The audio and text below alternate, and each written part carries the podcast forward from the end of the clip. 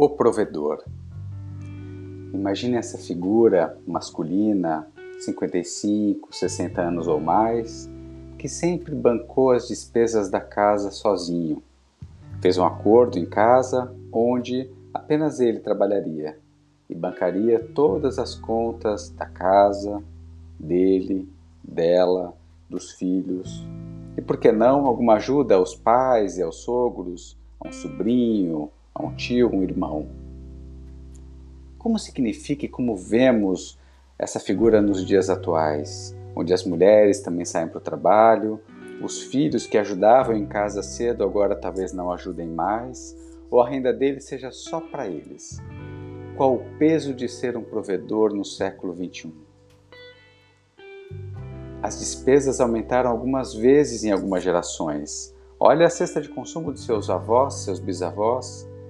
Veja como é que eram as viagens, como é que era o dia a dia, como é que eram as casas, o que se servia, o que, que tinha naquela casa como bens, quantos carros na garagem. Era muito diferente.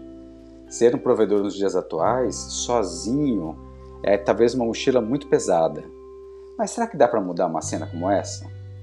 Será que dá para então eu convidar meus, minha sócia afetiva a voltar ao trabalho?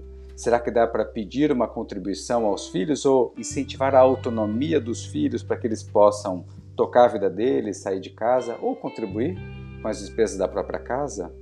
Dá para dizer para alguém que eu ajudo há muitos anos que eu vou cessar essa ajuda ou diminuir essa ajuda? Incentivar que eles possam ter seus caminhos próprios? Você já viu alguém nessa situação? Você está nessa situação? Como que é mudar? Como que é carregar esse peso sozinho? Como que é talvez enxergar um lar onde a mulher é a provedora da casa, sozinha muitas vezes, que é uma inversão? Ou como que é estar numa situação onde a mulher ganha mais do que nós? Essas são temáticas para os nossos próximos episódios. E se você tiver alguma contribuição, algum tema que você queira ouvir, poste aqui para nós. Vai ser um prazer acompanhar e gravar e compartilhar um pouco das nossas experiências atendendo nesses últimos 20 anos. Até o próximo episódio.